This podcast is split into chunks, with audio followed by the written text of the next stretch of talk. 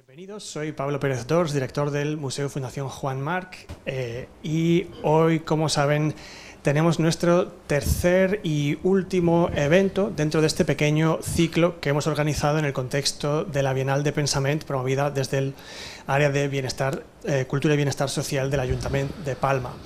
Eh, aquellos de ustedes que han venido a las dos sesiones anteriores esta misma semana habrán visto cómo de mano de Carlos García Delgado primero hemos hablado sobre eh, el pasado más remoto de nuestra ciudad, Palma, y después hemos eh, tenido a otro, a otro invitado, al arquitecto y urbanista Andrés Rubio, que nos ha hablado de problemas en España a raíz del caos urbanístico y bueno, las diferentes facetas que componen este, este problema y queríamos terminar el ciclo con una nota, eh, digamos, optimista quizás, eh, con un tercer invitado, Pablo Senra, que eh, nos va a hablar hoy sobre distintas posibilidades hacia el futuro, más bien, en el diseño de las ciudades. Em, entonces nos acompaña una vez más, muy generosamente, Carlos García Delgado, que eh, como saben es eh, arquitecto y urbanista, su carrera se extiende desde el año 72 y además de su práctica como, como arquitecto es, eh, ha sido redactor de planes especiales de centros históricos en Palma y en Málaga, es autor de varios estudios sobre arquitectura mallorquina, su último libro, El Yo Creativo, eh, recoge ideas que lleva em, procesando y dando forma desde su tesis doctoral y a raíz de su larga experiencia docente en, la Facultad de Diseño Industrial en, Barcelona. Eh, y bueno, nuestro otro invitado, Pablo Sendra, es también arquitecto, doctor en arquitectura por la Universidad de Sevilla y ahora mismo él da clase en eh, urbanismo, planificación y diseño urbanos en University College Londres, donde también es director del programa de máster en diseño y planificación urbanístico. Eh, los temas que más interesan a Pablo son el urbanismo colaborativo, los procesos de regeneración urbana y la implicación de las comunidades en estos procesos y el impacto que tiene la planificación de la ciudad en las relaciones sociales. Todo ello tiene sus eh, raíces o su antecedente en un famoso ya libro del sociólogo Richard Sennett del año 1970 que eh, se tituló en castellano Vida urbana e identidad personal, los usos del desorden, en el cual una de sus tesis es que algunos tipos de desorden facilitan el contacto social y pueden ayudar a aceptar lo diferente y lo inesperado. Estas son algunas de las ideas que Richard Sennett y Pablo Sendra han recogido y desarrollado en su libro que han eh, escrito juntos, eh, que se titula así, Diseñar el desorden. Así que, eh, por favor, démosle la bienvenida a nuestros dos invitados de hoy y los dejo con ellos. Gracias.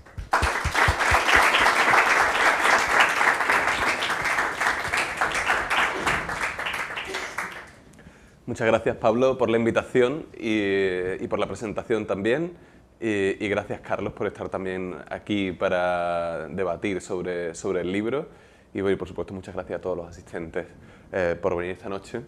Eh, entonces, bueno, como decía Pablo, voy a hablar eh, de, de, este libro que se publicó en, en, el año 2020 en su versión en inglés, que es la versión original, y luego en 2021 la versión traducida al castellano eh, que la publicó Alianza Editorial, eh, que se tradujo como Diseñar el desorden, experimentos y, disrupciones en la ciudad. Y, eh, como decía Pablo, el libro realmente tiene, bueno, este proyecto conjunto que hicimos entre Richard Sennett y yo, Diseñar el desorden, tiene origen en otro libro que se escribió 50 años antes. Se escribió en, 1970 eh, el, eh, se llama en inglés The Uses of Disorder, en castellano ya se ha vuelto a traducir como Los usos del desorden, es verdad que la primera edición se tradujo como Vida urbana y identidad personal, pero a raíz de este libro de Diseñar el desorden, Alianza Editorial lo ha retraducido, porque la primera, traducción no, era, la primera traducción no era muy buena, y, se traduce ya como los usos del desorden. Y... Eh, entonces, bueno, yo este libro realmente, yo lo leí cuando tenía 25 años, que es la, la cuando era un estudiante todavía eh, de, de máster. Y, y era la misma, me llamó la atención porque era la misma edad con la que Richard Sennett lo había escrito a finales de los años 60. ¿no? El Richard Sennett escribió esto realmente muy, muy joven, con 25 años, y, también pues hay que entenderlo como en un contexto muy concreto, ¿no? el contexto de, mayo del 68, eh, el contexto de la nueva izquierda de finales de los 60, un, un, contexto convulso, como en cierto modo también se vivía eh, pues en, a finales de la década 2000 y principios de la década 2010, eh, con, con, la crisis económica y de diferentes reacciones en la crisis económica. ¿no? Entonces, lo que me llamó la atención de este libro es que, bueno, aquí hay una, una pequeña quote que dice que determinados, lo tengo en inglés, pero bueno, la traducción al castellano sería que, que ciertos tipos de desorden que ser, tienen que ser incrementados en la vida de la ciudad eh, para que las personas puedan pasar a una adultez completa eh, y para que las personas pierdan como el, la tendencia hacia la, hacia la violencia. ¿no? Y, y entonces esta idea de, de, la necesidad de desorden en la ciudad para que las personas puedan digamos, superar eh, una identidad eh, encorsetada y tener una identidad adulta libre de, de digamos, de cualquier enlace, eh, me resultó muy interesante, ¿no? y sobre todo porque Richard Sennett creía que la ciudad era responsable de, de liberar de, esta identidad a las personas. ¿no? Realmente el diseño de la ciudad, cómo la ciudad se configuraba, cómo los barrios funcionaban, era responsable y tenía esta, esta influencia en la ciudad. ¿no? Y entonces la, ciudad podía proporcionar ciertos tipos de desorden que eran, que eran positivos. ¿no? Esto también surgía como una reacción al, al fin y al cabo, al movimiento moderno que, que proponía una serie de órdenes en la ciudad que eh, decía Richard Sennett que, que, eliminaban cualquier posibilidad de contacto social, ¿no? como la ciudad moderna eliminaba cualquier posibilidad de contacto social y, y él proponía pues, otro tipo de ciudad. ¿no?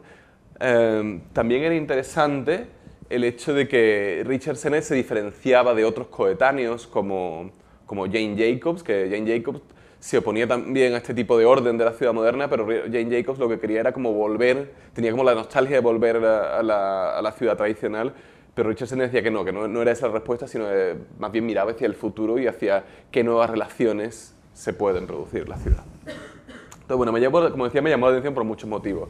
Eh, uno por el contexto, la relación entre los contextos sociopolíticos que se daban eh, pues en la época de mayo del 68 y de los movimientos eh, no sé, de los derechos civiles en Estados Unidos, de todo lo que se estaba dando por esa época. Eh, y, eh, y, también lo que estaba ocurriendo mm, por esa época en este, aquí en España, por ejemplo, con el 15M y, y, en todo el mundo pues con la primavera árabe, con el movimiento luego Occupy Wall Street, todo lo que ocurrió a principios de, la década 2010 en, reacción a la, crisis económica.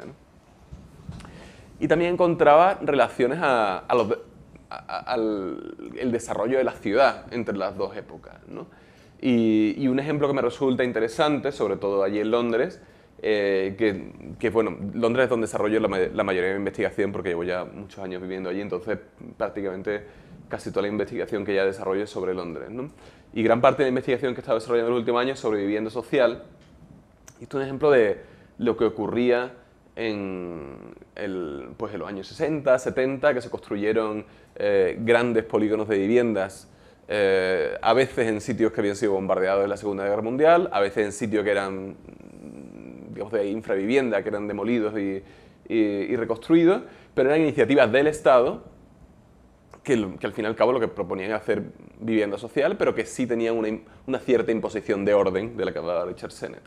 Y en cambio en la actualidad había otra imposición de orden, pero con una naturaleza algo diferente. En este caso, eh, este mismo barrio que se construyó en el año 73, que se demuele en 2011, se reconstruye eh, eh, como que era un barrio de viviendas sociales, donde había unas 1.200 viviendas sociales, se reconstruye como viviendas de lujo, donde solo quedan unas 70 viviendas sociales y el resto son viviendas de lujo, que se vendieron prácticamente casi todas, las de la primera fase, a inversores extranjeros. ¿no?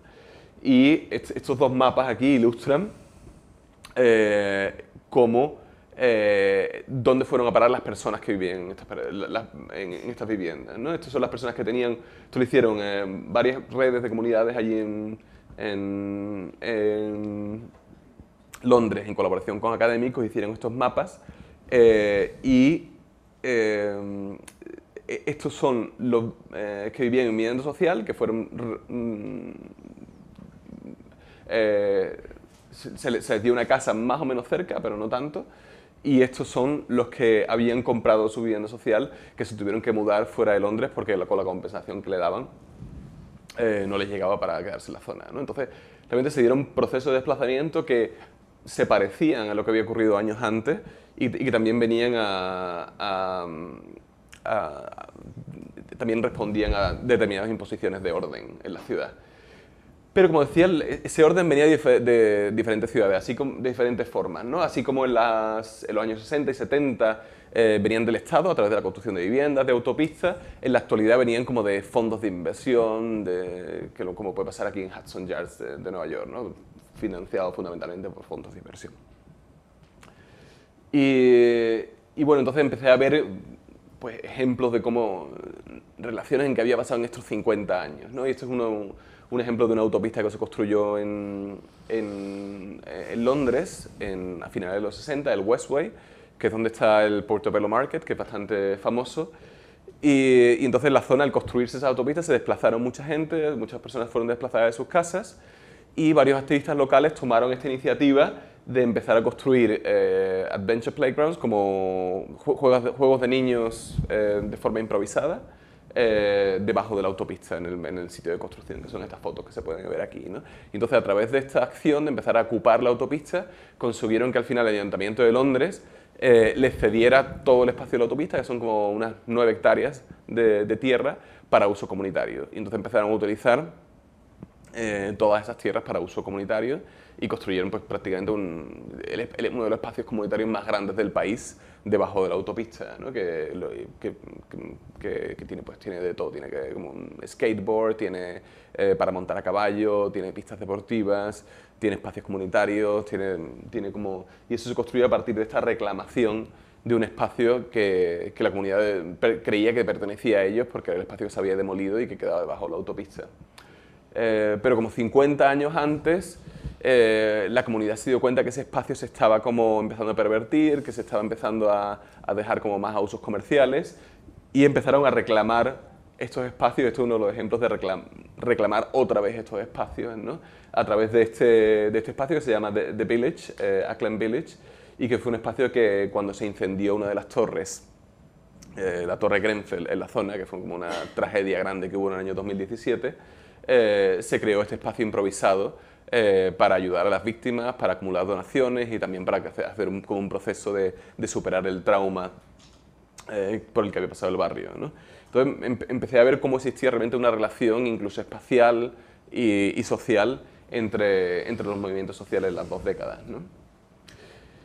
Y entonces, bueno, eh, lo que empezamos eh, Richard Sennett y yo a plantearnos es cómo, cómo, de estas acciones que identificamos, tan interesantes como las que pasaron en el Westway, tanto hace 50 años como la actualidad, cómo eso se pasa digamos, a la escala urbana. ¿no? Y lo que, los dos, eh, lo que los dos se nos viene a la cabeza es que realmente estas acciones tan pequeñas, la cuestión no es ampliarlas de escala, ¿no? porque al ampliar las escalas pierden como su significado, sino es que trabajen en red. Y entonces por eso proponemos en el libro esta, escala, esta estrategia doble que se llama redes y municipalismo.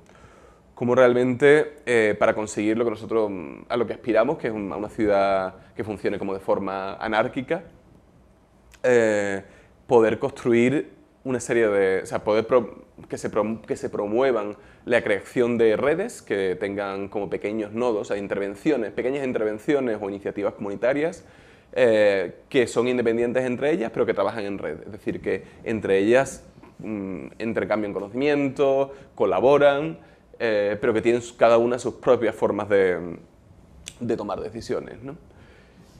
Y a su vez, de forma paralela, eh, existe un apoyo ah, de un apoyo institucional, unas instituciones municipales abiertas que dan apoyo a estas redes, que aprenden de ellas pero que también se aseguran de que, de que, todo de que nadie, se, digamos, nadie, nadie está excluido y que todo el mundo tiene, tiene como ayuda. y que dan, proporcionan unos servicios mínimos. Entonces, a partir de aquí, pues, a través de una serie de ejemplos en el libro, proponemos cómo se coordinan estas dos escalas de gobernanza de la ciudad, como a través de redes, la, escala, la escala que viene más como desde abajo y la escala que viene más desde arriba, ¿no? y cómo ambas son necesarias, cómo la ciudad no se puede dejar a merced de que ocurran iniciativas vecinales, pero como tampoco puede ser gobernado totalmente desde arriba sin atender a, las iniciativas vecinales. ¿no? Y, de, y de ahí prácticamente es de donde se basan eh, las intervenciones que proponemos en el libro. Entonces, ¿qué significa cuando Richardson y yo hablamos de desorden? Es una cuestión muy importante porque realmente no significan formas desordenadas, como propuso, por ejemplo, el posmodernismo, que la reacción del posmodernismo a la arquitectura moderna fueron pues, hacer formas más eclécticas y, figuras geométricas más variadas que, que, digamos, que se contraponían a las formas más puras del movimiento moderno. Perdón, a veces digo, modernismo porque en inglés se traduce así, pero realmente en español se traduce como movimiento moderno. Eh, y entonces, realmente eso no es lo que proponíamos, sino que realmente lo que proponemos es eh, que se creen que cómo poder hacer intervenciones de diseño urbano para que se creen condiciones para el desorden, es decir, condiciones para que haya interacción social, para que mm, eh, haya como mucho más contacto entre las personas, para que se generen estas redes y eh, lo que proponemos es que realmente se, pueden hacer estas intervenciones de forma física, se puede intervenir en el espacio público, en los espacios comunitarios para, para proponer estos tipos de desorden. Y entonces decimos, bueno, ¿cómo realmente se puede hacer esta, esta, casi esta contradicción? ¿Cómo se puede diseñar el desorden cuando el desorden es como lo, lo antidiseñado? ¿no? Entonces decimos que, que para diseñar el desorden se empieza desde la infraestructura. Es decir, la infraestructura con, con, la idea con esta idea de crear condiciones. ¿no? Que, entonces hablamos de que las infraestructuras para el desorden, que es como la parte del libro de, de, las, de, las, propuestas, como se titula la parte del libro de las propuestas, son intervenciones iniciales de diseño urbano que crean condiciones para el uso no planeado del espacio público, las cuales son el punto de partida para un proceso continuo y abierto. Es decir, cómo crear condiciones iniciales que luego pueden evolucionar. Entonces, bueno, lo ilustramos a través de una serie de escalas que voy a explicar ahora y también una serie de dibujos. Y, entonces, bueno, las escalas, de bueno, realmente son escalas, son como casi dimensiones de intervención, de intervención, son la escala de abajo, la escala como casi de bajo suelo, de la infraestructura como más dura de cables, la escala sobre, sobre la superficie eh, urbana, eh, la escala en sección y también los procesos y los flujos. Pero bueno, casi un poco antes de explicar estas intervenciones, eh, sobre todo para aquellos que no conozcan tanto el trabajo de Richard Sennett, es importante eh, explicar eh, la diferenciación que Richard Sennett hace entre la ciudad abierta y la ciudad cerrada. Eh, la ciudad cerrada para Richard Sennett es aquella ciudad que no tiene la capacidad de evolución, que, tiene todos sus usos totalmente predeterminados, las funciones están fijas y bueno, pues centros comerciales, digamos, todo, todo, esto son, son ejemplos de esta ciudad cerrada. ¿no? Y, en cambio la ciudad abierta es aquella que tiene la capacidad de adaptarse, aquella que está en, continuo cambio y que sí da lugar a estos usos del desorden.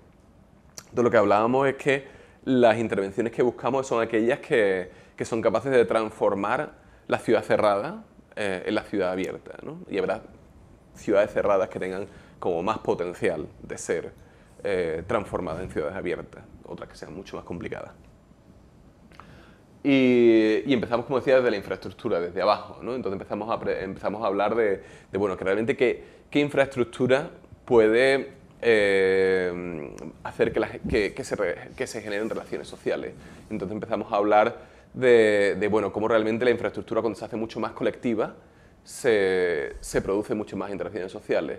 Eh, utilizamos, por ejemplo, el, el ejemplo de las, de las cooperativas de energía solar, que, donde grupos de vecinos y vecinas se juntan y, forman una, cooperativa que financia em, em, paneles solares y, comparten la energía y, forman, y crean formas de gobernanza para compartir esa energía y esos recursos y en comparación como cuando cada uno pues paga su factura de, la electricidad ¿no? y digamos el diferente tipo de relaciones sociales que se pueden producir desde en una infraestructura colectiva en contraposición a una infraestructura individual ¿no?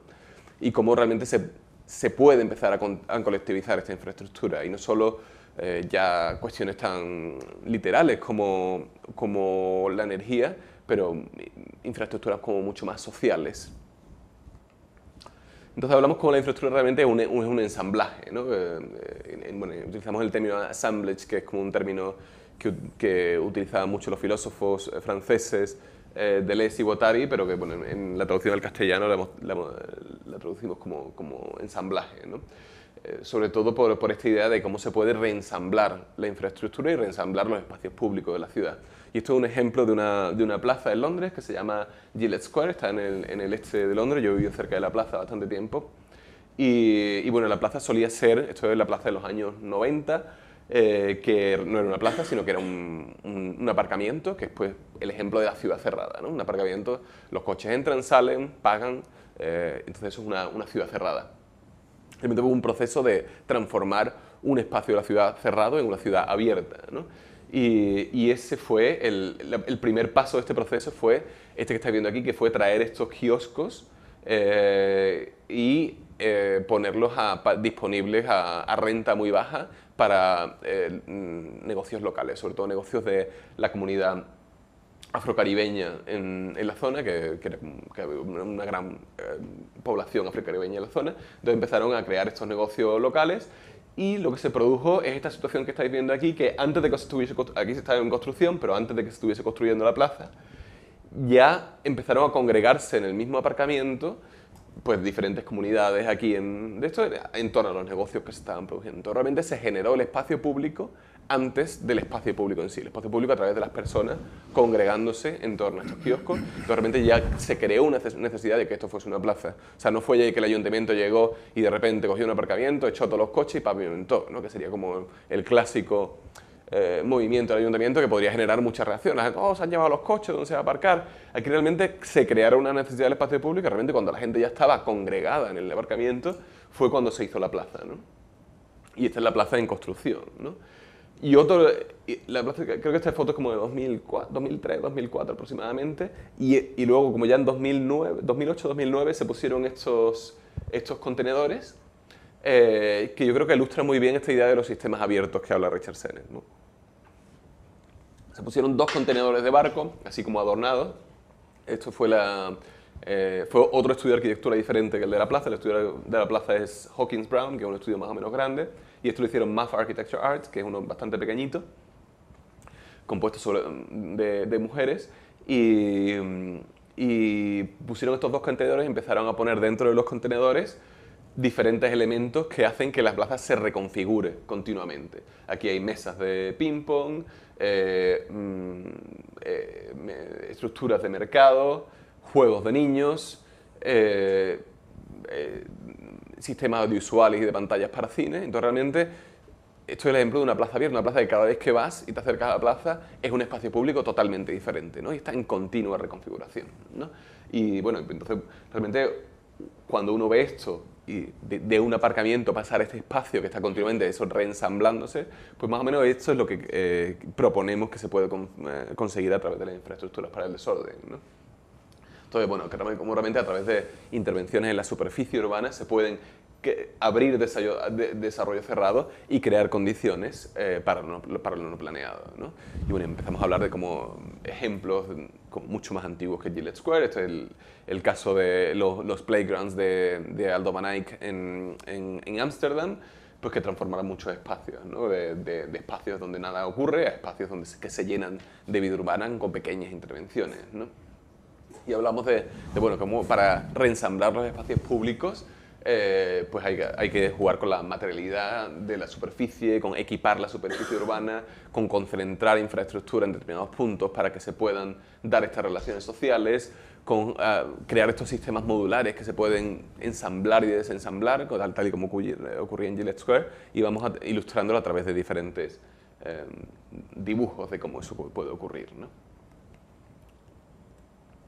Y bueno, realmente la, la intervención en sección sigue con este mismo concepto, pero ya a una escala como mucho más tridimensional en la ciudad. ¿no? Realmente como eso, como estas intervenciones no solo ya ocurren en la superficie urbana, sino también ocurren eh, en la sección urbana, como realmente se puede eh, eh crear eh, sobre todo en, barrios de viviendas em, sociales o en otros entornos eh, más modernos que están como mucho más eh, aislados de, sus entornos, cómo se pueden generar casi esta, esta, continuidad de experiencias urbanas a través de la sección, ¿no? a través de intervenciones urbanas que generan una, una continuidad y que además pues dan cabida a diferentes actividades. ¿no? Y estos son los ejemplos que damos a través de estos dibujos. ¿no? Y, aquí también hablamos de cómo se pueden ensamblar y desensamblar elementos de la sección. Y traigo aquí un ejemplo de, de, Sevilla, que es de, donde, de la ciudad donde yo soy, eh, que fue un, proyecto que duró unos años, que se, se llamó la, la, Carpa, y era un proyecto que estaba en un barrio social semiperiférico en Sevilla, en el barrio de Miraflores, y, y, fue en un, en un trozo de tierra que estaba desocupado, y donde una compañía de teatro y circo eh, eh, habló con un arquitecto local, un arquitecto activista que se llama Santiago Cirujeda, y les dijo que eh, querían montar una escuela de circo, pero no tenían cómo ni dónde. Entonces encontraron este sitio y Santiago Cirujeda tenía varias estructuras que había reciclado de proyectos anteriores, como esa especie de araña y también otros contenedores y, y, consiguieron como una carpa de segunda mano y construyeron una, especie, una escuela de teatro, ¿no? donde se vinieron pues, varios colectivos a, a, empezar a desarrollar actividades, empezaron a desarrollar actividades con el barrio. Pero a mí lo, que me resulta interesante de ese espacio, el que yo fui bastantes veces mientras, mientras estaba eh, operativo para varias actividades, se, celebró el, el, Encuentro Nacional de, de Arquitecturas Colectivas aquí también.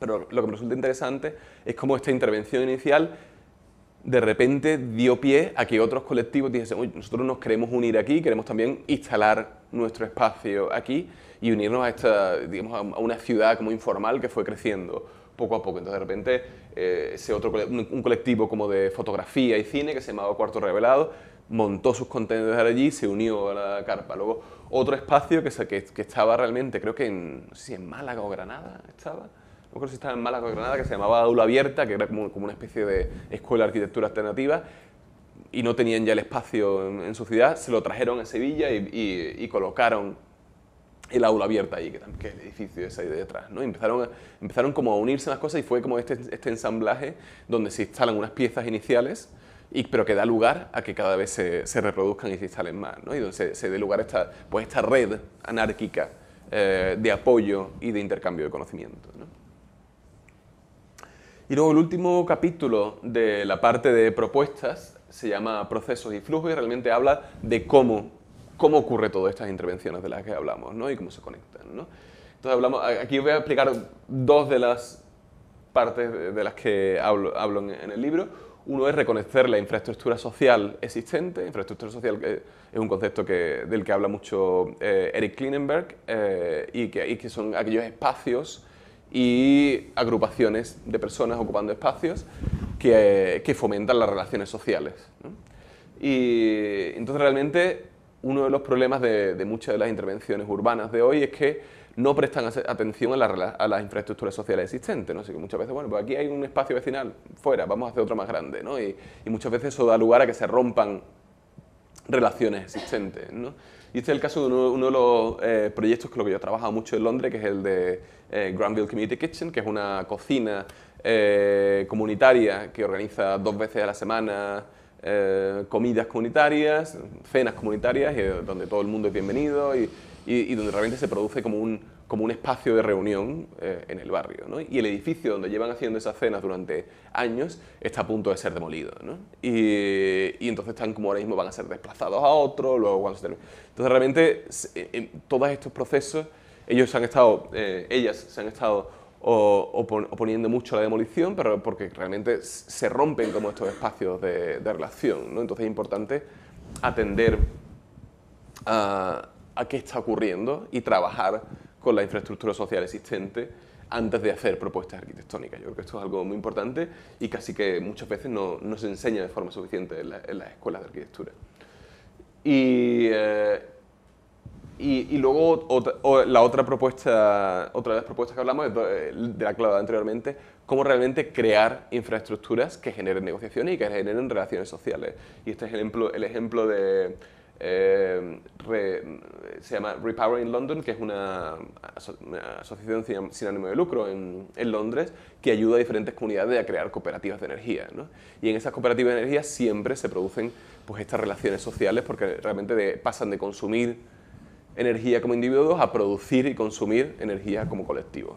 Y eso realmente cambia una forma de relacionarse con la infraestructura y empiezan a generar talleres entre ellos para aprender a, construir sus, propias, sus propios paneles solares, digamos que empiezan a, ocurrir otras relaciones sociales en torno, en torno a la energía que eran totalmente inexistentes. ¿no? ¿Y cómo se puede hacer esto a través de la infraestructura? Entonces, bueno, no, voy a contar más, mucho más del libro, porque bueno, la, tercera, el libro, está, el, libro está estructurado en una introducción conjunta entre Richard Sennett y yo, luego tiene dos capítulos de Richard Sennett, eh, cinco capítulos míos que son las propuestas, y luego tiene una tercera parte, el libro, una última parte, que es este diálogo entre Richard Sennett y yo, que bueno, aquí hay un vídeo que también podéis ver en, que está, que está en, internet, pero bueno, os voy a contar brevemente una de las discusiones que tenemos en, en el vídeo.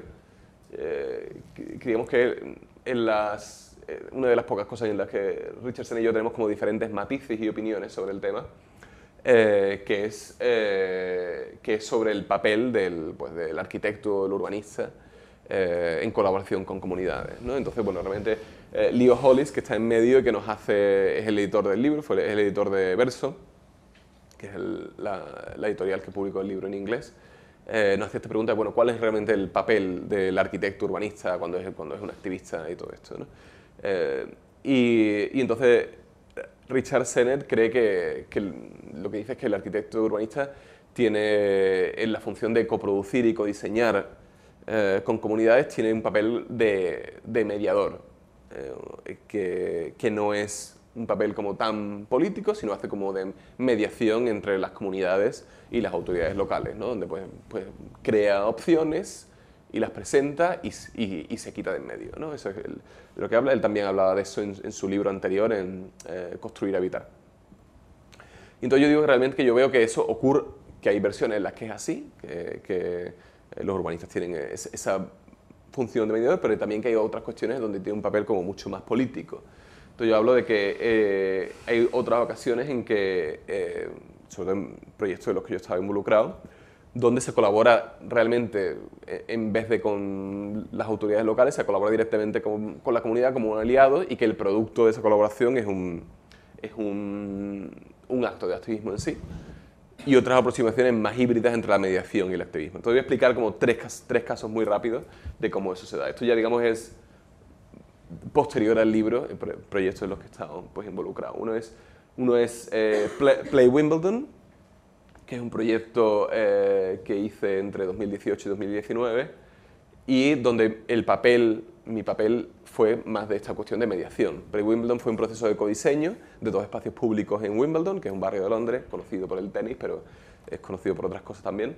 Eh, eh, y, entonces pues, tenía que diseñar dos espacios públicos y lo que hice fue construir intervenciones temporales en el espacio público, esta es una de ellas, fueron dos intervenciones temporales, que, daban lugar al juego, ¿no? que daban, eh, un poco experimentando casi con, este concepto de infraestructura para el desorden, pero eh, llevándolo como al concepto del juego, ¿no? al, concepto de cómo participar a través del juego. Entonces se construyen como una especie de playgrounds, casi emulando un poco a, al Aldo Van Eyck de, de y eh, pero con un poquito más de colorido, y, y entonces organicé talleres de codiseño en torno a esos espacios. ¿no? y, este, este, es uno de ellos, esta es una foto de uno de ellos. Entonces, junto con vecinos y negocios locales, diseñamos los espacios como deberían ser construidos luego. Y eh, uno de ellos se ha construido, el otro no, este todavía no se ha construido, pues luego vino como la pandemia y lo puso todo patas arriba. Y, y, pero, pero bueno, son estos procesos de, bueno, realmente fui, mi, mi papel fue meramente de, de mediación convoqué a vecinos y a, y a, autoridades locales, estuvimos hablando, me reuní mucho con ellos, con los ayuntamientos, y fue como este problema de mediación, di un producto, me salí, no me llamaron más, lo han construido eh, ya el ayuntamiento por su cuenta. ¿no? Este es un proceso muy diferente. En este caso, eh, un barrio que se llama Alton State, que es bastante conocido en el mundo de la arquitectura, eh, bueno, quizá más allí que aquí, ¿no? pero eh, fue construido por el London County Council, que era como la autoridad local eh, de Londres, que eran como muy discípulos de Le Corbusier por, por esa época, de los años 50 y fue construido eh, en, pues en, Roehampton, que era como una, una new town de, de allí, de, de, Londres. ¿no? Y eh, gran parte del, del, barrio está protegido por patrimonio, por el valor eh, patrimonial que tiene, pero una pequeña parte del barrio, incluyendo esta torre que se puede ver aquí, no está protegida por patrimonio. Y el, gobierno anterior de, esa zona, de Wandsworth, que es ese, municipio de Londres, quería demoler el barrio, hizo como tenía como un demoler el barrio y, como hacer un trato con unos promotores privados para hacer pues una promoción privada, fundamentalmente, con algunas viviendas sociales pues, pues con correspondientes desplazamientos, con un incremento mínimo de vivienda social y una, densificación enorme en un espacio sin apenas conexiones de transporte público porque fue concebido como, como una new town, ¿no? como algo muy... Y, y entonces lo que, cuando iban a demoler barrio, los vecinos me contactaron porque conocían varios proyectos en los que había ya colaborado con las comunidades y hicimos lo que los vecinos titularon ellos mismos eh, el People's Plan, el plan de la gente, que fue eh, a través de procesos de codiseño, hicimos como unos 10 o 12 talleres de codiseño, donde yo pues, con los vecinos fuimos diseñando cómo debía ser el barrio. Entonces propusimos una, eh, un proyecto alternativo donde casi no se demolía nada y se hacía solo una ligera densificación en el que prácticamente todas las viviendas que se proponían eran viviendas sociales. ¿no? Trabajamos también con, eh, gente, hicimos mediciones para que fuese económicamente viable, trabajamos también con expertos en patrimonio, expertos en, en eficiencia energética y en emisión de carbono, eh, y, nos salió este proyecto, el, el People's Plan.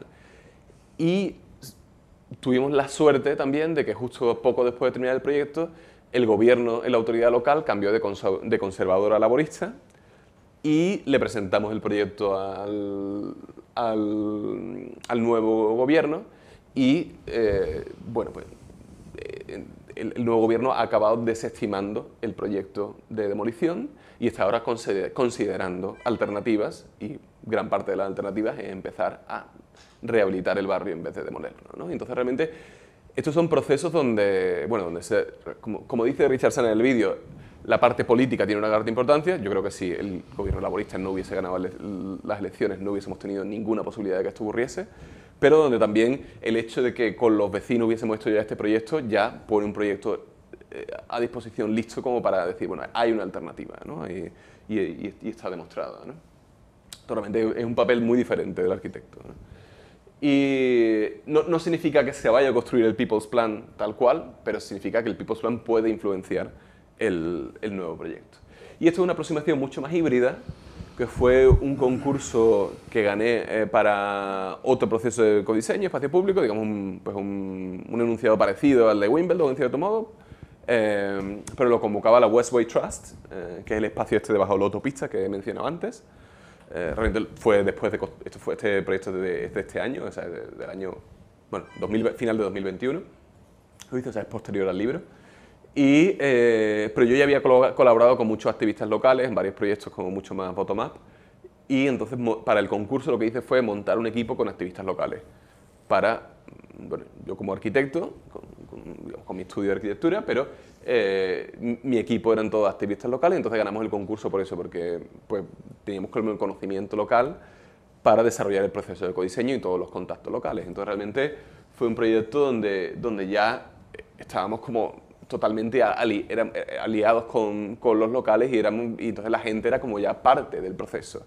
No estábamos haciendo tanto de mediación, estábamos construyendo un proyecto desde abajo, aunque realmente era para un clic con un cliente, con una cosa que se va a construir, ya se ha empezado a construir.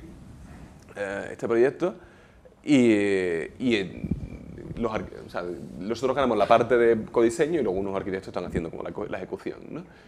Pero, pero tiene un carácter como mucho más híbrido que no es ni de mediación ni es tampoco la parte esa como tan activista del, del, otro caso.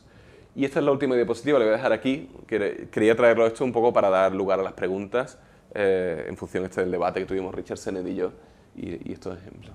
Muy bien, pues muchas gracias por tu explicación que eh, yo me he leído tu libro, me había leído el de Richard Sennett hace muchos años, creo que cuando salió, o sea que eh, no me venía muy de nuevo todo lo que veía en tu libro, pero pero sí que me viene de nuevo ahora. Es decir, eh, yo, veo en toda esta propuesta, no sé cómo llamarle, de urbanismo, mm, no sé si tú tienes un nombre para definirlo así con una palabra, qué tipo de urbanismo es este de diseñar el desorden, que como tú muy bien has dicho, es una expresión uh, algo contradictoria, porque el desorden eh, es algo precisamente no diseñado, es algo que sale espontáneamente.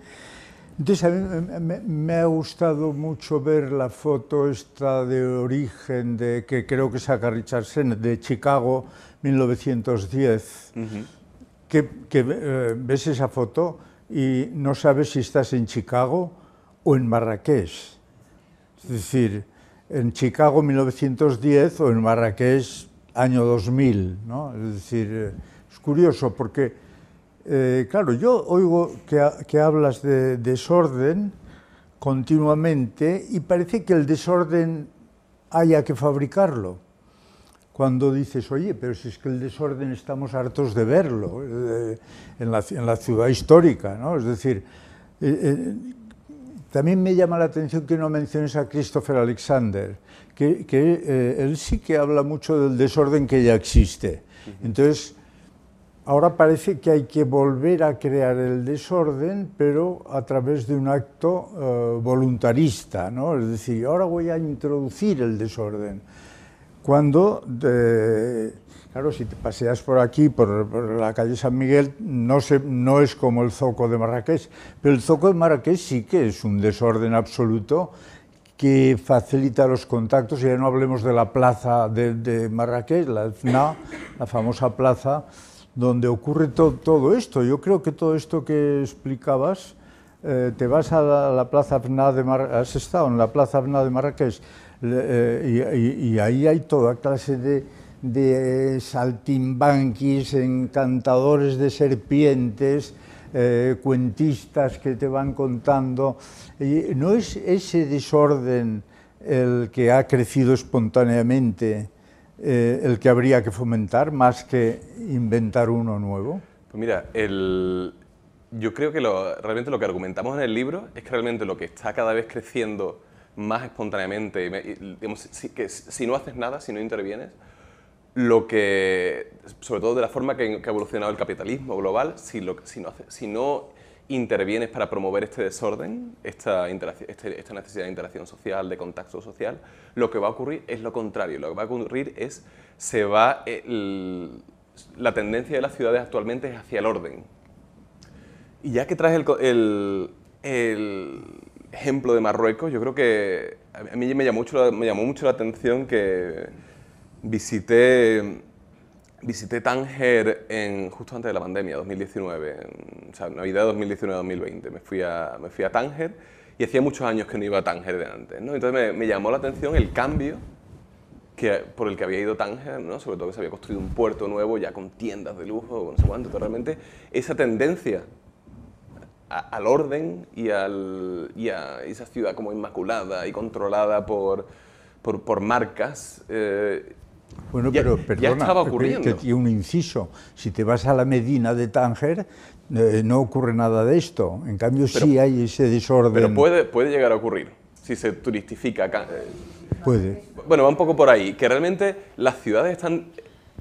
Todos estos espacios de. Bueno, solo hay que, ver, hay que ver en lo que ha ido ocurriendo en Londres. Muchos de estos espacios de desorden espontáneo se han ido como eliminando y eliminando sobre todo por la especulación inmobiliaria. Por la especulación inmobiliaria que todo lo que eh, escribí hace poco un, artículo para eh, que, va a salir pronto que habla de que todos los espacios que han hecho a Londres una ciudad eh, famosa y conocida mundialmente porque la han hecho una ciudad como atractiva son espacios que, se que han empezado a, estar en, en peligro. ¿no? El mismo, por ejemplo, el mercado de Camden eh, hizo a Londres famoso por este, este punto como, como, alternativo y todo eso. Eso ya pues, prácticamente se ha eliminado el mercado clásico este de Camden, esto, y ya quedan pues, un par de punkies para hacerse fotos con los turistas, es lo que queda. ¿no? Realmente sea la tendencia es hacia el orden. Y eso es lo que, lo que argumentamos en el libro, es que como ha evolucionado el capitalismo global, de la forma tan de tragarse la ciudad, la tendencia es, es de todo hacia el orden. Entonces realmente hay que intervenir para, para, proteger el desorden que queda y fomentar esas relaciones sociales. estoy de acuerdo, estoy de acuerdo. Pero ¿no crees que el orden este ha venido en gran parte impuesto porque las ciudades han sido invadidas por el coche? he oído hablar poco de coches. Y yo creo que el, el desorden este con el que tú estás, que tomas como objetivo y que yo en cierto modo estoy de acuerdo, eh, yo creo que el, orden impuesto en las nuevas ciudades ha venido por el nuevo urbanismo que parte de Le Corbusier y los congresos del CIAM de los años 50 y 60, en que eh, todavía primaba la idea de que el coche era algo que había que mm, eh, que tomar en cuenta a la hora de definir los espacios y la escala de las ciudades. Ese fue un gravísimo error histórico que todavía estamos pagando, porque claro, una ciudad de verdad es la que mantiene la escala humana, el contacto entre las personas, y esto es lo que ahora, curiosamente, estáis tratando de, de buscar. Ahora, yo la pregunta que me hago es si no hay ahí una parte de voluntarismo de decir, bueno, vamos a, como sea a meter pues unos contenedores y unos juegos y unas... Eh, o sea, creo que hay algo que a mí por lo menos, no sé lo que opinará los, los, que estáis aquí, que por favor si alguien tiene algo que decir que lo diga inmediatamente, que no se quede callado, pero eh, a, mí me parece que hay un poco de una parte de voluntarismo que quizá lo que habría que hacer es dejar que la ciudad vuelva a ser a escala humana y que la gente invada los espacios y ya ellos organizan el desorden, ¿no? como ocurre en estos ejemplos que te he puesto de las ciudades norteafricanas. Y en Sevilla, de hecho, pues hombre, pues el barrio antiguo de Sevilla, la calle Sierpes, las, todas esas calles que hay por ahí, eh, yo creo que ya ocurre, si le, si le, dejas a la gente, si le dejas, claro, lo que pasa es que luego salen las normativas municipales, sale todo esto.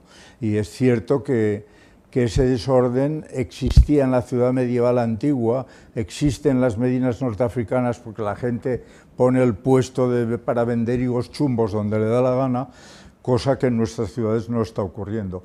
Bueno, yo pediría, por favor, si alguien no, no, no ya, solo por contestar un poco lo que estabas comentando. Eh, estoy de acuerdo que hace 50 años fue el coche el que trajo, bueno, desde hace más de 50 años, el coche el, que trajo el orden a las ciudades y sigue ocurriendo hoy, se siguen construyendo... El orden de los coches. El orden de los coches, se siguen construyendo autopistas urbanas que muchas veces uno se pregunta, esto no se han dado cuenta esto no funciona, porque lo siguen haciendo? ¿no? Pero realmente hay otros factores de que, se están tragando las ciudades hoy también, como la, turistificación y el capitalismo global. Me hablabas de Calle Sierpe. Calle Sierpe para nada responde a estas ideas de desorden. Es un centro comercial, donde vas andando y lo que sientes es el aire acondicionado de las tiendas, por la eh, calle San Miguel de aquí. Llegándote. Eh, yo quería decir, hola, eh, que hay un fenómeno que es la gentrificación, que no estamos mencionando, y que aquí en esta ciudad, bueno, yo estoy aquí hace como 20 años trabajando, y bueno, también siempre rehabilitando edificios antiguos en Palma, y era otra ciudad, ¿no? Cuando llegué, y de golpe lo que veo es como, pasas a decir, hombre, una máscara, es como una ciudad fantasma con una máscara de edificio bonito, rehabilitado, especialmente Hotel 5 Estrellas, 100 metros, otro Hotel 5 Estrellas, 100 metros, otro Hotel 5 Estrellas. ¿no? Por ejemplo, las farmacias le limitan cada cuánto puede una farmacia, pero los hoteles 5 estrellas no. Eh, y todo está vacío de, de gente. La gente de la, del lugar, los niños, ya no hay nadie. Es decir, está todo muy bonito, pero un poquito muerto, digamos.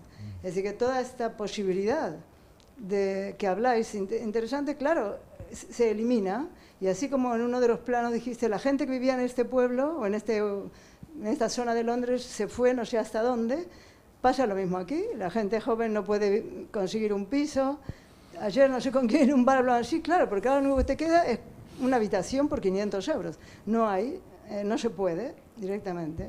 Y todo está enfocado a, no sé, no, es nada contra la gente de fuera, pero se tendría que haber organizado de otra manera. Creo que en otros países como Dinamarca, creo, se controla más para que los alemanes no vengan y se compren Dinamarca, ¿no? Por ejemplo. Entonces, bueno, eh, no sé, me parece que aquí ha faltado un poco eso, porque a mí que, justamente los gobiernos más progresistas han puesto esta normativa de hotel, o solo hotel de cinco estrellas de 20 plazos. Me acuerdo, ¿no? Cuando iba a ser un edificio, a ver qué se puede hacer aquí. Digo, ¿qué? Digo, ¿por qué solamente? ¿Qué pasa? ¿No puede venir a Palma una persona normal a pagar un hotel de tres estrellas? ¿Qué pasa? ¿No pueden venir chicos jóvenes a una, no sé, un hostal, cualquier cosa que pueda haber en cualquier ciudad? ¿Qué queremos hacer de esta ciudad, no? No sé. Sí, efectivamente, yo creo esto, Claro, y esto empieza a crear esa especie de cosa artificial, todo luxus, luxus, luxus. Parece que todas son tartas de nata de esas que te empalagan ya tanto luxus, ¿no? Dices, ¿y dónde está la vida? Si no, es luxus para gente de fuera de la ciudad, además, porque claro... Bueno, además, claramente. Claro, claro. es decir, la, la, gente, los habitantes de la ciudad, poco a poco van quedando marginados. Exactamente. Sí, esto es lo que se llama gentrificación, o Sí, en fin, es sí, decir, la intromisión del el turismo de masas y de lujo que va comiéndose los comercios tradicionales y los espacios Por tradicionales. sí, y, y la ciudad está hecha de esto. Si, si vas transformando una, una librería donde te comprabas el periódico o, o una pastelería donde tal, y lo, lo vas transformando todo en tiendas para gente externa, para turistas y para turistas con alto poder adquisitivo, pues poco a poco la, la imagen de la ciudad la se va transformando en un... Es lo que pasa en ciudades como Venecia o ciudades de los pueblos de la Toscana en Italia, que están absolutamente convertidos en lo que yo llamo cadáveres pulcramente embalsamados. Ya, es decir, está todo perfecto, Sí, pero, pero es un cadáver como ciudad. Ya, como o sea, más- no existe vida ciudadana, Sí, sino un, un gran centro comercial. De, de eso precisamente hablamos en el libro, de que realmente el- antes el- el- el- la imposición del orden estaba como, era como muy clara, venía como del Estado, el Estado construía autopistas, el Estado construía esto, y eso y así es como se imponía el orden. El, el orden del movimiento moderno vino, vino impuesto así, ¿no? incluso, incluso, incluso el orden de los coches vino impuesto así. Pero realmente el orden de ahora es mucho más difícil de, como de agarrar, ¿no? porque realmente viene esto de estos fenómenos como la gentrificación, la turistificación o la especulación inmobiliaria, que son fenómenos mucho más globales. ¿no? Realmente es el hecho de que, de, pues eso, de que en Palma pues, o en, y, en toda la isla compran viviendas, bueno, uno uno solo tiene que ver los escaparates de las, de las eh, inmobiliarias, ¿no? Y ver como las villas por millones de euros vendiendo. Y dice, bueno, ¿esto para quién es? ¿no? Realmente es para em, ingleses ricos o, o, o gente de otros países O oligarcas rusos. sí, sí, que, que vengan a, a- que vengan a comprarlo, ¿no?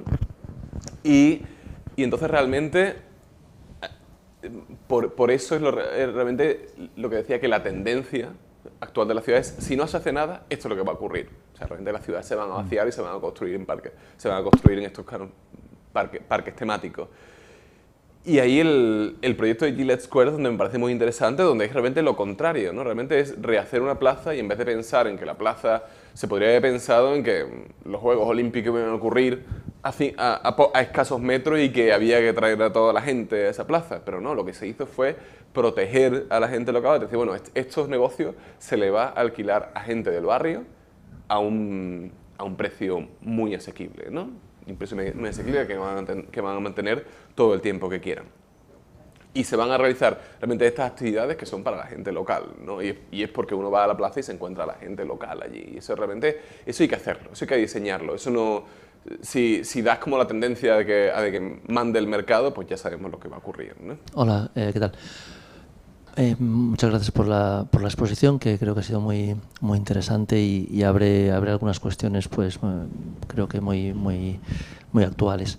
Yo quería preguntarte sobre qué opinión tenéis o planteáis en el libro sobre las- la posible función, las funciones de los espacios verdes en, esta creación de, de espacios, no, no solo como lugares donde ocurren las interacciones sociales, sino como elementos que pueden generar o que pueden incentivar esas, esas interacciones sociales que, que planteáis tan necesarias. Gracias.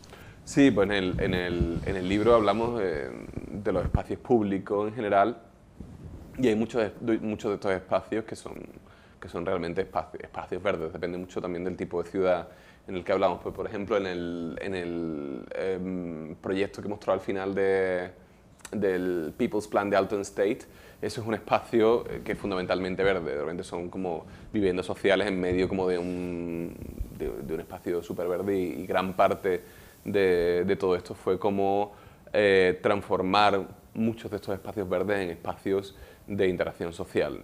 Fue lo, de lo que estuvimos hablando. Por ejemplo, en el caso de, del People's Plan de, de, Alton State se daba una situación bastante curiosa y es que el, el, todo el paisaje, digamos el proyecto paisajístico del barrio, está protegido por patrimonio, entonces no, no se puede hacer tanto. ¿no? Y entonces lo que eh, hablamos con, con los vecinos es que había otros espacios verdes como más pequeños, eh, que tenían muy poco uso y que no estaban protegidos por patrimonio. Entonces lo que hicimos fue hablar con, el, con la gente del barrio vecino que tenía una iniciativa de agricultura urbana eh, que era, eh, y vinieron a contarnos cómo habían hecho todo el tema. ¿no? Y fue muy interesante porque lo que empezaron a hablar es cómo empezaron a hacer los, los vecinos del barrio al lado, empezaron a, a, a hacerlo el tema de agricultura urbana de forma individual, de, o sea, cada uno tenía como su como una especie de, no sé cómo se dice en español, pero en inglés se dice como allotment, como un, sí, como un pequeño, sí, pero es, es, como, un, como, una, como una especie de cajón, cajón de madera con esto, con esto encima. Entonces cada, cada, cada vecino tenía como uno de esos, se, se ocupaba uno de esos. Entonces al principio lo empezaron a hacer de forma individual, pero se dieron cuenta como que no funcionaba tan bien, porque unos vecinos los dejaban medio abandonados, otros tal. Y entonces empezaron a hacerlo de forma colectiva y se dieron cuenta, cuenta que funcionaba mucho mejor, porque eh, formaron como una asociación y cuidaban entre todos todos los, los parterres estos que tenían, ¿no? todos los huertos que tenían. Y, eh, y, diferente gente tenía diferente involucración. Hay gente que le dedicaba tiempo casi todos los días, gente que le dedicaba tiempo los fines de semana, gente que a lo mejor iba una vez al mes. ¿no? Y, y, entonces empezaron, em, empezaron a asesorarnos los vecinos del barrio al lado para que montáramos ese proyecto en, en estos espacios. ¿no? Entonces realmente como intentar muchos de estos espacios que a veces, pues, sobre todo cuando no les des uso y todo esto, en, en espacios que también generen esta interacción social a través del fin y al cabo, pues lo que es una en este caso era una infraestructura colectiva como los huertos urbanos, pero también, bueno, también trabajamos en otras propuestas como una, una, una, zona que transformamos como un espacio para mayores, otra un espacio internacional para niños y mayores, Estuvimos, fueron como varias cosas que surgieron allí, pero todo, todo iba mucho entre, en torno a cómo fomentar eh, la interacción social en estos espacios verdes. ¿no? Hola, um, te quería preguntar uh, cómo conviven estas actuaciones que a priori son como tan frágiles en lo material y también en, en en cuanto a la implicación de las personas que, que forman parte de, de, pues de, esa transformación um, con esa vorágine tan depredadora que sufren bueno, tantas ciudades del mundo y Londres especialmente a nivel urbanístico, uh, de, de, inmobiliaria, etcétera, una cuestión puramente económica y de, de especulación. Y estaba, me hacías pensar en muchas cosas entre ellas, me ha recordado del mercado de la boquería en Barcelona, que es como, bueno, yo vengo de allí y lo considero como un poco un medidor, un termómetro de, del devenir de la ciudad. Me ha hecho pensar en el tema del desorden, de toda esta actividad de la que has estado hablando, y pensaba, eh, he ido a lo largo de los años, desde niño hasta ahora, y he visto cómo ha cambiado de forma, mm, bueno, muy contundente. Entonces, ¿Cómo puedes gestionar algo así cuando, por ejemplo, el propio vendedor de un mercado que tiene un puesto empieza a ver lo que llaman ahora, que me parece horripilante, del nicho de mercado en un turista que le puede comprar en vez de una pieza de fruta directamente un bol con la fruta troceada, con su cubierto, y lo puede vender a mucho más de lo que vendía la fruta a mi abuela o a quien sea. ¿no? ¿Cómo todos acabamos como entrando en esa rueda y, la ciudad se va como despersonalizando y, me hacías pensar también en Itziar González, la arquitecta que estuvo involucrada en el, concurso para transformar las Ramblas en, la que, en el que ella pues planteaba muchas más cuestiones más allá del urbanismo puramente de reformar una acera, plantar más árboles o cambiar a unas farolas, ¿no? sino implicando pues, todos los equipamientos culturales que envuelven ese eje, em, haciendo un censo real de los vecinos que viven en esa zona, es decir, muchas más cosas. ¿no? Bueno, y me, me sugieres muchas más otras, muchas otras cosas, pero tampoco quiero quitar más tiempo. Sí, no, la verdad que es un desafío importante, sobre todo en ciudades tanto como Londres como Barcelona, que tienen como una presión, eh, una gran presión. ¿no? Y, yo creo que es una cuestión de, crear eh, esta conciencia colectiva, ¿no?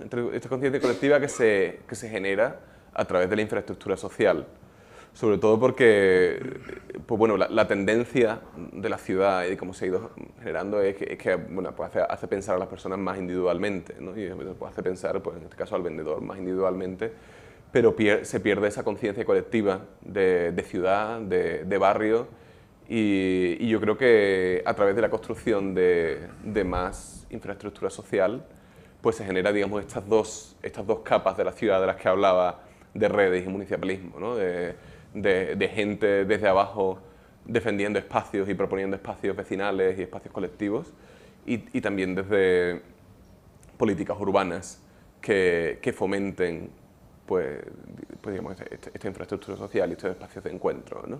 Entonces yo creo que así es como lo planteamos en el libro, pero realmente sí, no, es, no es, una fórmula mágica, ¿no? realmente todos los espacios y eh, incluso en Londres muchos de los espacios de los que hablo en el libro están siempre como en, pues como en continua mm, resistencia, por decirlo de alguna forma, ¿no? porque pueden ser en cualquier momento. El mismo Gillette Square ahora mismo está yendo por un proceso de transformación que está siendo muy, muy controversial y que no se sabe en qué va a acabar, ¿no? porque han, pues quitado los kioscos, porque están transformando el, edificio de detrás, eh, han pasado a los vendedores como al otro lado de la plaza, eh, y está siendo muy bien, no se sabe muy bien cómo va a acabar el tema. ¿no? Y, yo creo que eso ilustra mucho de pues, estos procesos de cómo realmente tienen cierta fragilidad y requieren pues, una infraestructura social potente que, que los defienda. ¿no?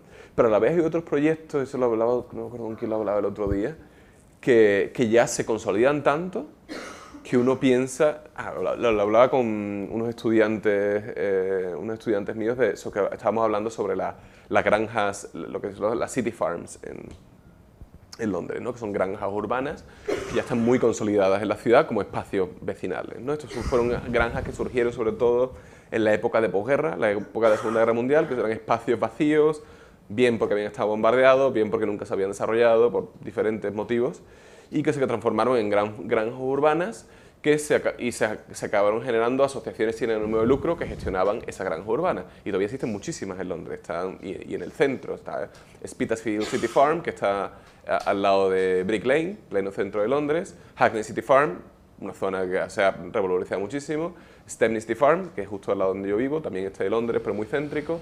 Eh, muchas granjas urbanas, ¿no? Eh, y Vauxhall City, Farm se me ocurren muchísimas. Y realmente, ah, el otro día eh, visité una con mis estudiantes que está al lado de Canary Wharf, se llama Matchwood City Farm. El precio del suelo sería brutal ahora mismo si eso se, si se construyesen pisos allí. Eh, de hecho, se propuso construir pisos allí en los años 70 y se, mm, se cayó la propuesta porque hubo un movimiento vecinal brutal que lo frenó. Y realmente son espacios ya tan consolidados que nadie propone eh, construir algo allí. Realmente son espacios que, desde el punto de vista de especulación inmobiliaria, no son nada rentables, no producen nada de dinero, simplemente se mantienen porque tienen un pequeño café donde el dinero que ganan del café lo reinvierten en la zona, ¿no? y, la gente dona y tal. Pero realmente proporcionan tanto para que la gente se encuentre allí que nadie se atreve a esto y no se han turistificado. ¿no? Yo creo que, que, eso ilustra realmente lo que puede proteger las ciudades, yo creo, ¿no? generar una gran infraestructura social entre, entre, entre los espacios.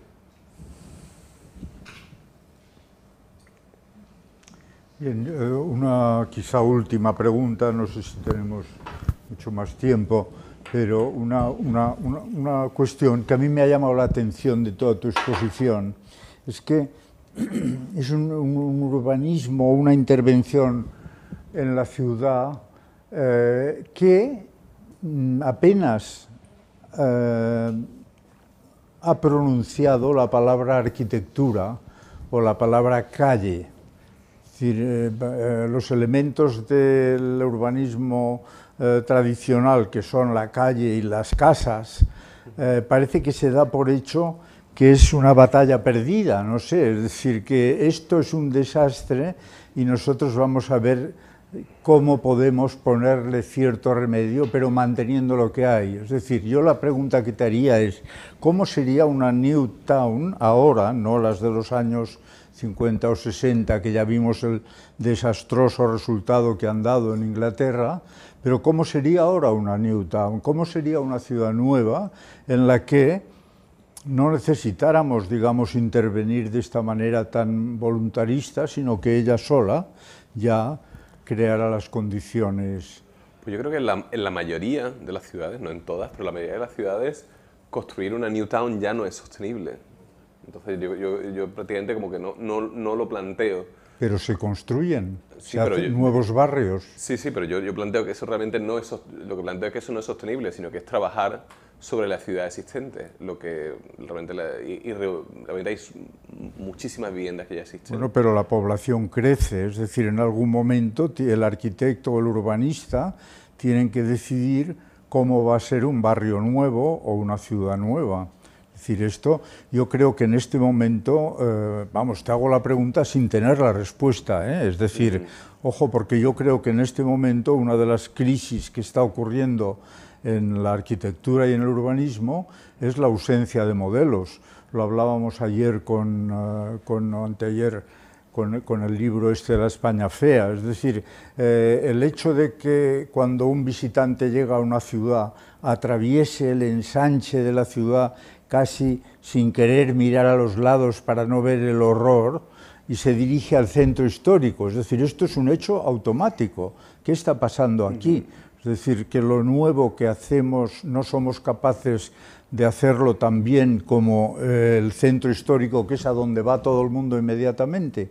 ¿Qué pasa? Es decir, no tenemos un modelo alternativo, sólido, tanto en la arquitectura como en el urbanismo, que evite este, esta vergüenza, de alguna manera, este oprobio de que se nos pase por alto automáticamente. Probablemente lo que, lo que planteo en el libro es cómo eh, transformar estos espacios, pues, hablas de, los del Sánchez, por ejemplo, o los, en este caso, por ejemplo, si hablamos de Madrid, los, los PAU que hicieron y todo esto, ¿no?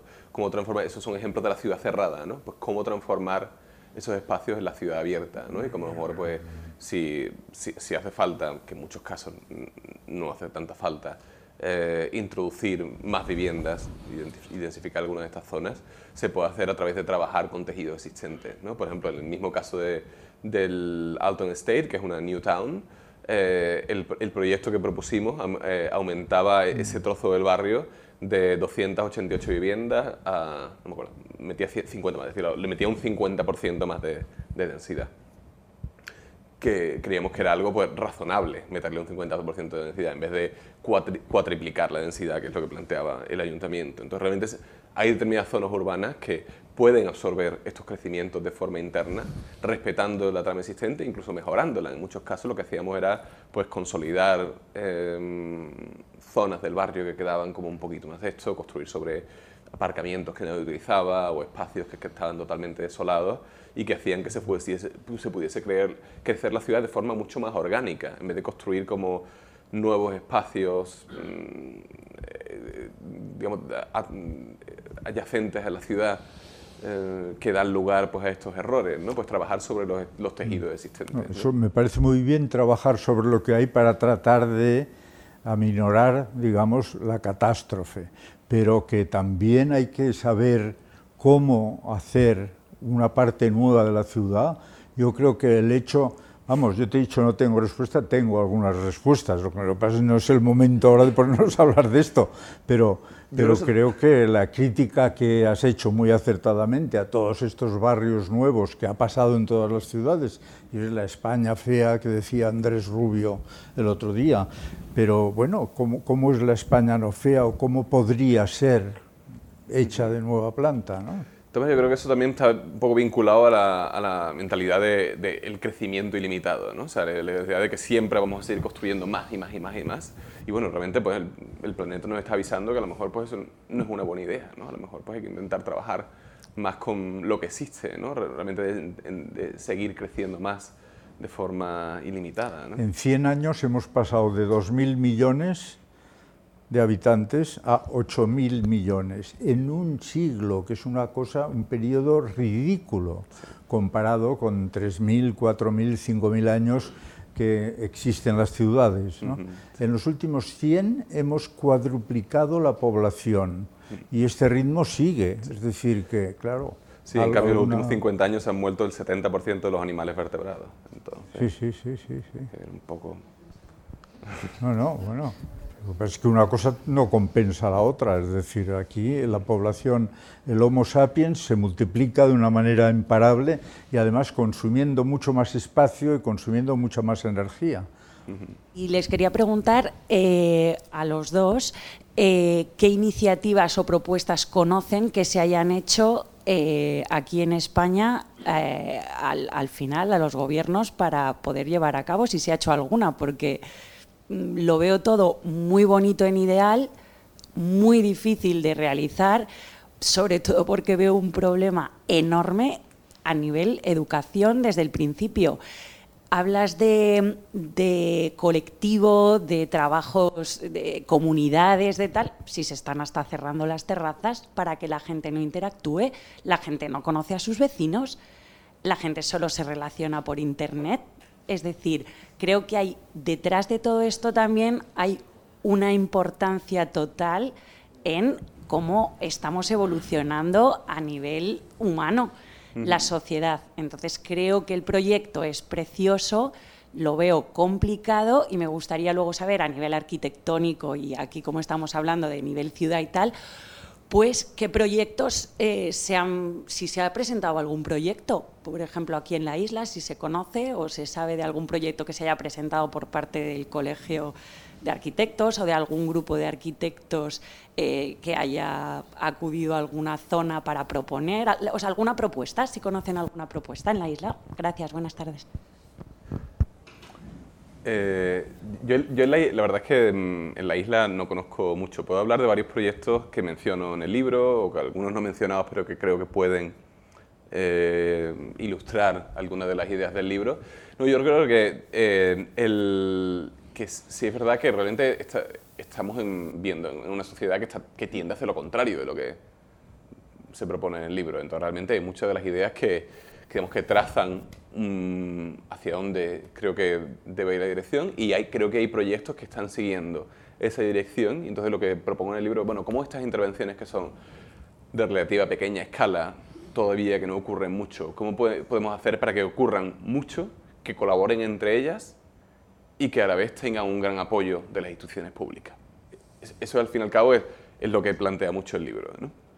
Entonces, ejemplo, eh, ejemplos se me ocurren a nivel de, por ejemplo, de, a nivel de vivienda, se me ocurre eh, la, la, cooperativa de vivienda en Barcelona de La Borda, ¿no? que, que, fue pues una cooperativa de vivienda en cesión de uso, que pues los vecinos se involucraron en la concepción de las viviendas y, y, pagan eh, pues un alquiler a la cooperativa muy bajo y, y es un espacio que, que poseen, digamos, en colectivo, no individualmente, ¿no? y donde sí existe esta relación de colectividad, ¿no? y que fue concebida además este, este proyecto de vivienda cooperativa en un espacio de infraestructura social mucho más grande eh, del barrio, que es Cambayó, ¿no? que, que me parece un ejemplo muy interesante en, ese, en esa relación de redes de personas y un mínimo apoyo institucional, ¿no? que bueno, no sé si conocéis el caso de Cambayó, aquí tenemos a alguien de Barcelona antes, he hablado, que fue una, fábrica de textil